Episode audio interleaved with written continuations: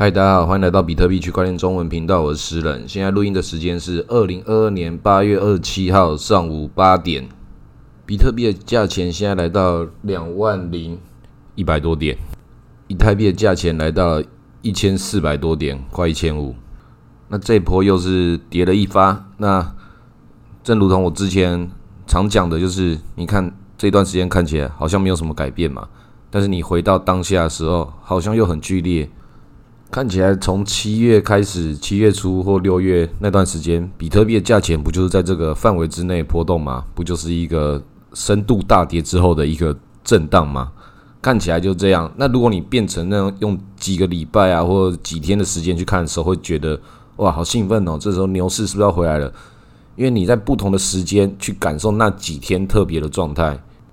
它就不是常态。所以什么是常态呢？拉了更长期的时候，遇到这种状况，你都觉得它很正常的时候，那才才是一种常态。像小朋友从来没有看过下雨，觉得下雨好稀奇哦。那后来到某一天发现，怎么天天都在下雨啊，觉得很不爽的时候，已经对他来讲，下雨已经变常态了。所以我在好几个月之前才要一直讲这个流动性挖矿，把流动性挖矿这个工具作为你的缓冲。以前完全没有这样的东西，以前就是我们要必须自己去猜这个高跟低，然后你的资金量必须要大到一种金鱼级的地步，才可以做这种中间的调控。然后我们这种散户哪有什么调控的空间？然后每天在那边卖个一点，买个一点，给人家赚手续费。后来才有这个 DeFi Uniswap，把任何的一个散户只要能够支付这个 Gas Fee，都可以参与这个去中心化的体系。本来你看得懂，却无法参加。现在你看得懂的，也有办法可以参加了。这像是务农的人，终于有了一些水塔，终于有了一些储存的、运送的水道。以前就是只能自己挑水，所以这种叫基础建设搭建，让这个资金的运用率越来越有效率。那当然，越来越有效率之后，一样也会发生一些像以前那些传统金融会有很多人创造这些有的没有的一些。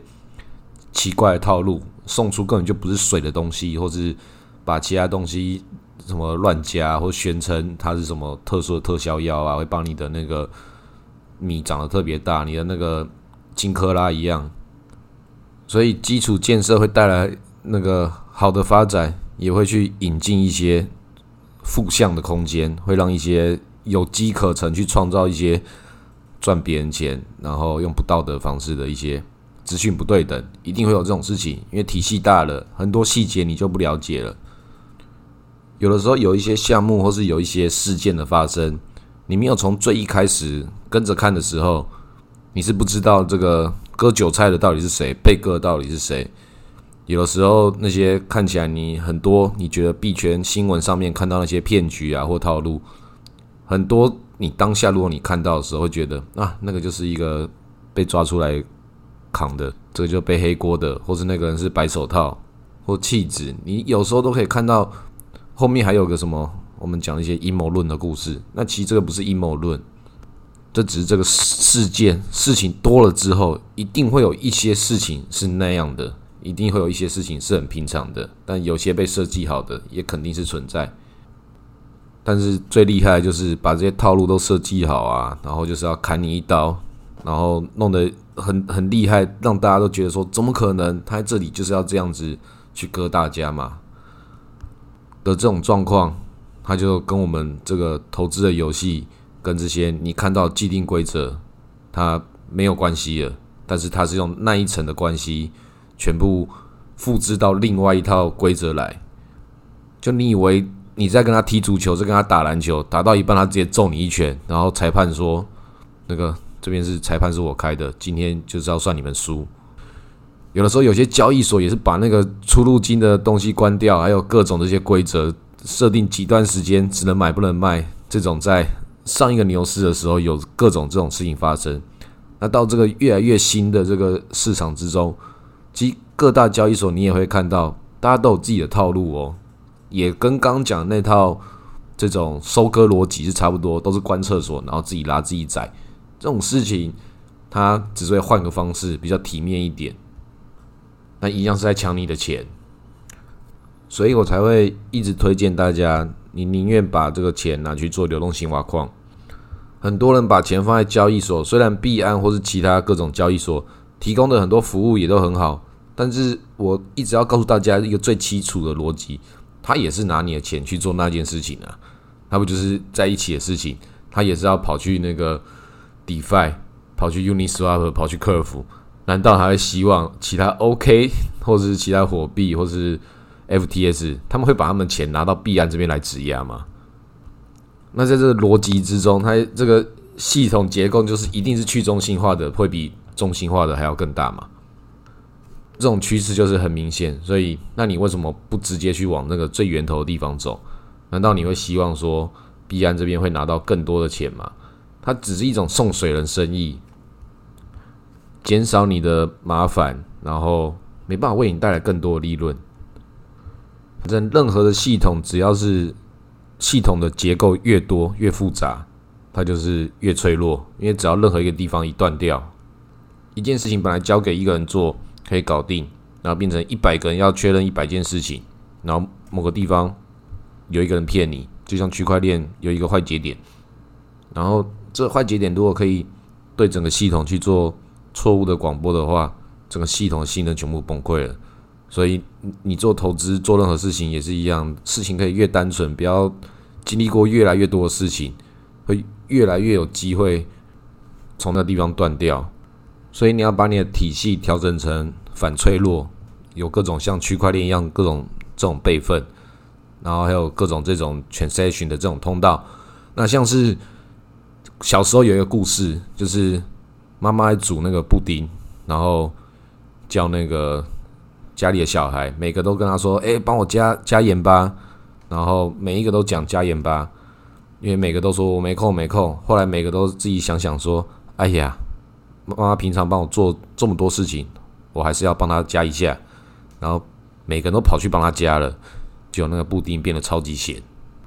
然后我还记得这个故事，我小时候这个故事就两种版本，一个是加盐巴，一个是加糖。后来我才知道，因为这个世界上不是只有统一布丁呐。我就那时候就觉得只有统一布丁才是布丁，怎么可能没有那个有其他布丁？后来才看了成龙的电影才知道哦，有什么葡萄干布丁，才知道哦，这个世界上布丁是很多种的。然后那个故事好像是俄罗斯的版本。那这故事不是要讲那个考古题，讲那个什么童话故事，是要讲 Solana 就是这种，每个人都去每个地方去加，每一个通道每个人都要对每个通道塞满。不管他有几个通道都一样，他就每开一个通道，每一个人就要对每一个通道再做一次的这个通讯，然后所以他一定会塞车，他不可能不塞车。这就是 Solona 为什么可以这么烂的原因。有的时候你以为你搭建一个什么反脆弱系统，就是让自己变得更加脆弱。所以我们做投资的时候，像这种遇到这种状况的时候，也是要想办法让这个投资的反脆弱系统这个缓冲建立起来。但是也不能够建立太多的缓冲，因为什么？像我上一次就是投资了很多不同的小币，就觉得这叫分散风险，作为我各种东西的缓冲。但它最后就变成这整件事情变局又铺的太大了，反而变成铺险太大。所以你的投资结构要怎么调整？那就是一个你必须要自己下来之后。跳一下这个水池，然后你自己在那边游动，你才会发现哪个地方的温度，哪个地方的玩法最适合你。我自己现在比较熟悉的玩法就是现货、流动性挖矿跟开合约对冲。就这件事情变成就只需要这几招，这是每个人进来这个游戏里面最容易遇到的两种状况。然后流动性挖矿是新玩法，这两三年跑出来的。那我一直讲的这个逻辑跟这个这个套路，其实就是很单纯嘛。你在这个金融市场中看到大家都在做的事情，然后所有的事情回归到这个最源头，就是价钱高跟低，然后量多跟量少。那你不就是一个是价钱现货买跟卖价钱，然后一个是量多跟量少这个跟价钱的关系，那就是做流动性，然后合约对冲风险，那就是说事情好像不用懂太多诶。其实懂得更少的本来是更轻松，就是抱着现货，什么事都不要管。那有时候你想要做一些有的没有的，你的体系可能变大了，或者你的需求变大了，那可能这几招先学好，再往下去学一些其他衍生品，那才是更之后的事情。当然，这边有很多的诱惑，但是你要先把这个最前面的基本功学好，后面的诱惑你才要一个去评估它那个风险跟它的回报率大概是什么样，你能不能承受合不合理的范围。有的时候，你以为你丢一个饵要去钓鱼，然后后来才发现你才是被钓的那个鱼，而且你不是被钓的，你是被捕捕起来的，一整堆跟你一样。森林就是这些鱼啊，很新鲜啊，很肥美，在那网子里啪嗒啪嗒啪嗒的跳，一整网的被人家捞起来。在币圈这几年，还是有听到有一些人会，我这个功课我已经做很久的功课了，我相信这个东西一定可以。我还见过他们创办人，我这 all in 了，我还是会听过这些故事。那我还是要一再的跟这些一副要 all in 的 all in 在讲说，哦，可是这个。我不是要卖老，但是我在币圈中，同样故事我已经看过七八遍了，我还没有看到其中一个成功的。那这个跟那个以前的，我还把那些官网都拿出来，还给他看，你看这官网还不直接不见了？看七八个一样的，为什么你这个就会成功？然后你还 all in？但有时候有些人就在那个时候，他就是想要被割，讲什么都没有用，不要去跟他讲话，会结仇。最好就让他自己，就是你该讲话讲完了，你该提醒的提醒的，那一次就好。接下来这个事情，都是他跟这个市场之中他自己要去面对的。你也没有阻止他，你也没有鼓励他，你只是告诉你，告诉他，你曾经看过这个故事，啊，这个故事告诉你的，你自己决定。所以我们这种做这种投资频道的，就会很多东西要讲很多这种免责声明，这其实真的很累啊，所以我才最后就很无聊，一直讲比特币。但其实比特币也真的就是。这些事情里面最简单的事情，其他太多一些真的是学扣影，而且在我们币圈里面也有很多项目方，确实项目方必须要表演一些他们各种自己的状态，因为在币圈里面这种炫耀的东西很多，跑车啊、NFT 啊、衣服啊，有的没有的，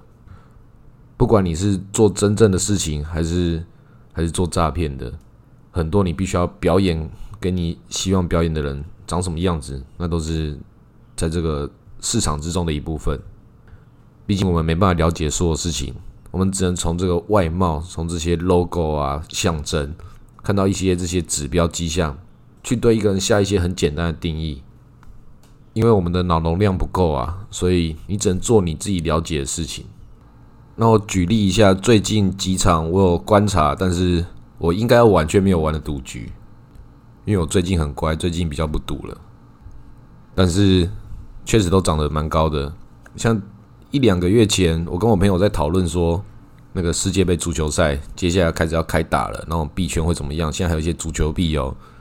那当时讲的时候，很多东西都在反弹之中。那足球币的这个反弹，就是当时我一个想法，正要想如何把这个它那个波动去说明出来，然后。后来我就没有去买它了，我就忘了这件事情。因为你可以这次的故事，我自己就要去理解为什么最终这个决定没有做。一部分是我自己已经把我所有的大部分资金去做一个比较稳当的一个做法，然后小额的资金我没有把它挤出来，挤一部分去做一些这些高风险的投资，这是我应该要做，但是我没有做的。啊，他为什么最后没有让我做出这个决定？就是在当下的时候。它确实已经有涨一波了，其实就是整个大盘在反弹的时候，你真的很难抓到那个要涨的那一只暴涨那一只，从起涨点抓到，这不太不太容易的，因为它可能要整个大暴涨涨个一百二十趴的时候，它可能已经先涨个三十趴，然后大家其他人可能涨个十几趴二十趴，它好像有在涨，好像没在涨，好像有突破，好像没突破。要看一下跟比特币的这个观察，然后又会在一个其他发生一个比较大事件的时候，这种小币值的小市值的一些乐色币，就弄出一个哎，好像很厉害哦，然后就会有一些人可能刚好讲到的话，就哇太强了。那其实这大部分都是自己拉盘的。那我们要去了解的事情是，这种自己会拉盘的，它什么样的条件之中，你可以去。历史回顾，像这个足球币，就是我历史之中我有看到过。那我觉得没有道理不再玩一次，但是太多好玩事情，就忘了它了。那这种事情就是你喜欢什么，你就要投入进去。因为我有另外一个朋友，好几年前送他狗狗币，结果他后来自己发了之后，跑来看到那个 F one，因为他喜欢赛车，所以前阵子 F one 他就买了几个那个 F one 的那个车队的币，然后就小赚一笔。所以，这种就是跟赌博很有关系的，他直接在这个交易所上面，让你好像又是赌博，又好像不是，好像是参与他这个。他有好像股份之类的，还是俱乐部的会员，这个东西他想象力空间其实很大，所以这种你这次看他，我是希望说这次的熊市可以用力一点，把这波带走，然后下一次的时候大家炒它的时候价钱才会低，不然的话现在的话很有可能我们都是要去追高去虚浮的一个赌博这个泡沫，但不用担心，市场都有下一次。看它现在跌这个样子，你应该要希望它有下一次啊！尤其是比特币，现在我身边中已经有一些朋友两三个月前见面的，就看到我就问我：“哎，比特币现在多少啊？”然后说：“哎，现在大跌，然后多少？两万？”他说：“那我大跌，我上次看到你的时候就差不多两万呐，怎么还没跌下去？我还要买。”所以你在时间尺度不同的面前，比特币到底是涨还是跌，那就要看你买点是什么嘛。这就跟废话一样。但是为什么要这样讲？是因为我们大部分都是穷人，我们大部分的比特币都是很少的。所以你越往下跌，要想尽办法去其他地方赚越多的钱，想尽办法买到这个资本阶级这些权贵在玩的这个新玩具。那还有没有其他的嘞？有一个叫 S N M 的，最近涨的。一百二十几趴，你看，这就是让大家觉得哎，好像是一个牛市哦的这个状况。那你也可以看得出来，这个一百二十几趴小市值的币，然后它开通的理由就是说它跟那个币安的 BUSD 开通，然后币安又有在发了，它跟以太要跟 BUSD 要零手续费的交易，所以你就是看出不管怎么样，这里在演出一场戏嘛。那这场戏在这里。他为什么要选择 S N N 来表演？那就是其他他们这些大人的事情。然后再来有那个佛亚局这个币已经要申请破产了，必然把它上架，这些上演这个并购潮、并购大赛，这些奇怪故事就在这里发生了。所以这些游戏我们要不要玩？这些游戏大部分都都可以玩呐，但是要玩真的就是。你要准备一笔钱，就是今天我就要这这里，我跟他输光没关系，但不小心赌中几个，我就要搬去马尔蒂夫度假两个月，要这样的心态，然后狠狠的在暑假最后这几天去那个享受一下人生的教训。然后有些厉害的小天才，确实都还是会看到，只要你在这个赌博界或是币圈，一定会看到一些厉害的人干就蹭蹭蹭的，然后突然就哇。买房买车了，也有一些更屌的一些早期的 DeFi 巨金，就从一个几千块台币、几千块美金，就一路变成几十亿。我的天哪，就是有这种故事。你靠自己的实力赚到这几亿美金是有可能的，但是你要赚到几十亿美金的时候，一定有另外一个量级的一个更黑暗的游戏在后面运作。那就是因为你已经到牌桌上了。一定会有人注意到你的，因为当你玩像玩游戏一样，你玩魔兽世界，那个等级比你还要低的人，你看他们是那个绿色等级还是那种灰色，但是往上看的时候是黄色、红色，那代表越来越危险，这个人等级比你还要高。当他高出你一个数量级的时候，就会呈现问号问号。每个层级有自己不同的。可见视角，再来就是每个层级的人都是缺钱的，就是钱这个游戏它就被设计成这个样子，每个人都在缺钱，每个人都想尽办法要赚更多的钱，所以在这个交易所大战啊，或这些有的没有的，以太币二点零要跟这个以太币 W 他们在争这个命名权的这个逻辑，这个很明显不用争啊，完全就是很优秀这些人要用一些算力的一些军队。来搞一个政变，其实只是要收割这个会去相信他的人而已。那这些宝二爷啊、孙宇晨他们厉不厉害？很优秀，他们就是我已经赚那么多钱了，那这个地方历史重演一遍，或许我再演一遍，我就可以又再赚一笔大的啊。因为确实在这个上一次的分叉事件里面，比特币有其中一个分叉叫比特币黄金哦，那个就只是搞了一个分叉，然后赚了几二三十亿美金走。听说后来还要输掉了很多其他东西，那赚那么多钱，肯定就是要想办法输一输嘛。有的时候在牛市的时候，不小心就会搭上这种印钞潮，你如何要去想办法搭到这种顺风车？有时候不用太强求。之后的熊市还很长，之后还可以慢慢讲这些熊市鬼故事。好，今天录到这里，谢谢大家。